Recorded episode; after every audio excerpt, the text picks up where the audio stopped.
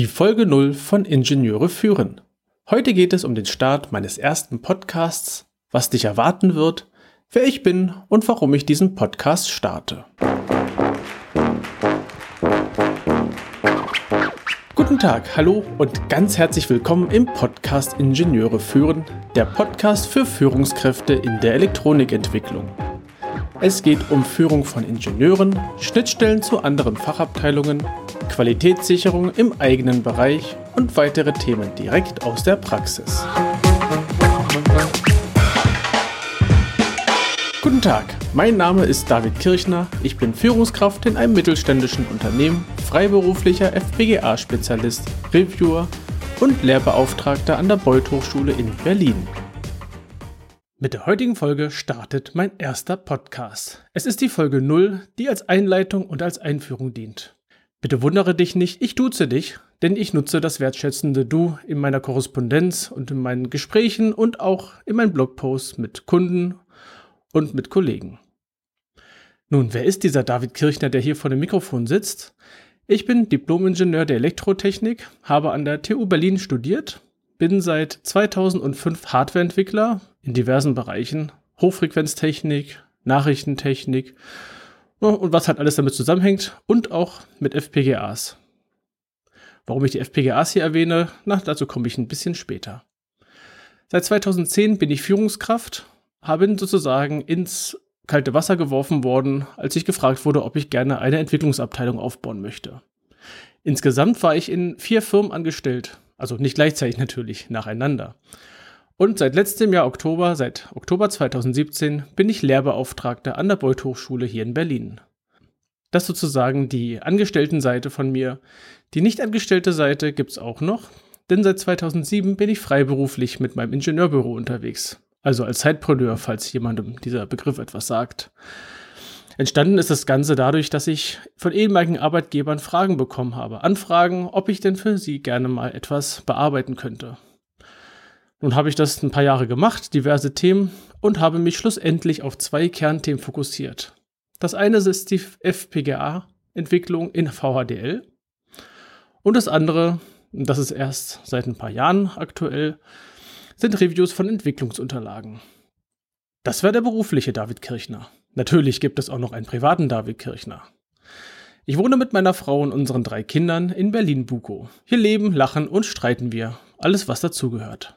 Und in meiner Freizeit handwerke ich gerne. Gartenarbeit, Garten- und Landschaftsbau, mal ein Hochbett bauen, was halt so anfällt. All sowas als kleiner Ausgleich dafür, dass ich sonst den ganzen Tag im Büro sitze.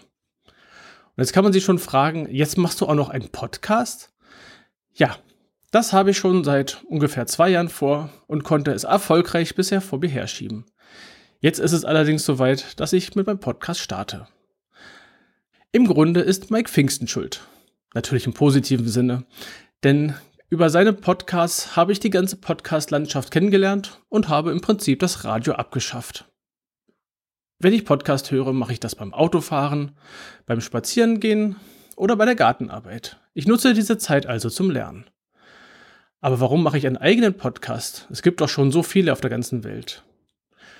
Nun, ich bin ja an der Beuth Hochschule und unterrichte dort und es macht mir wahnsinnig viel Spaß, mein Wissen weiterzugeben. Ich habe auch schon früher an der Volkshochschule unterrichtet und das ganze Thema ist für mich interessant.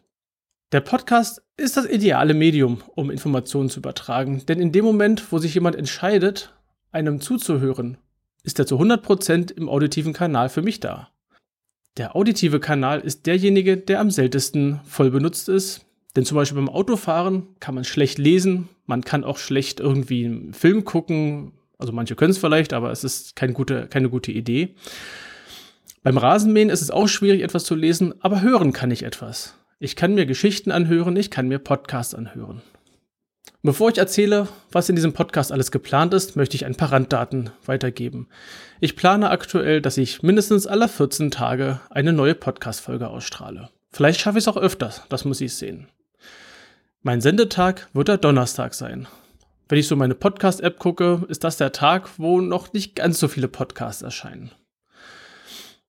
Ich werde Solo-Folgen machen, so wie heute, wo ich alleine vor meinem Mikrofon sitze. Es gibt Interviewfolgen, Entweder zu zweit vor dem Mikrofon oder wir sitzen zu zweit an zwei verschiedenen Standorten im virtuellen Studio zusammen.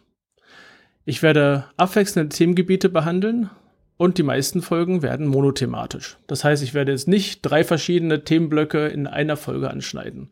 Wenn ich mehrere Themen anschneide in einer Folge, bringt das dich durcheinander und es bringt mich durcheinander.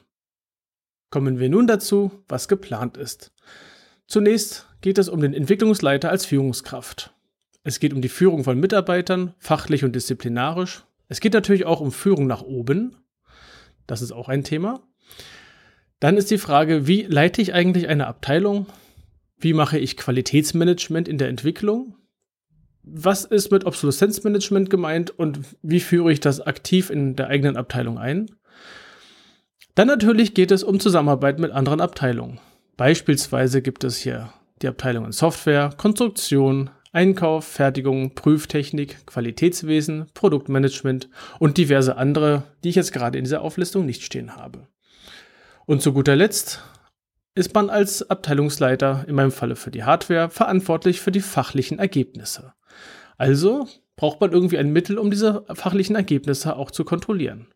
Und so hat sich herauskristallisiert, dass Reviews das Thema sind, mit dem man am leichtesten entsprechend die Ergebnisse kontrollieren kann. Zu diesem Zweck habe ich innerhalb meiner Hardware-Abteilung ein Quality Gate eingeführt. Beziehungsweise mehrere Quality Gates, nämlich nach jedem wichtigen Schritt ein Quality Gate.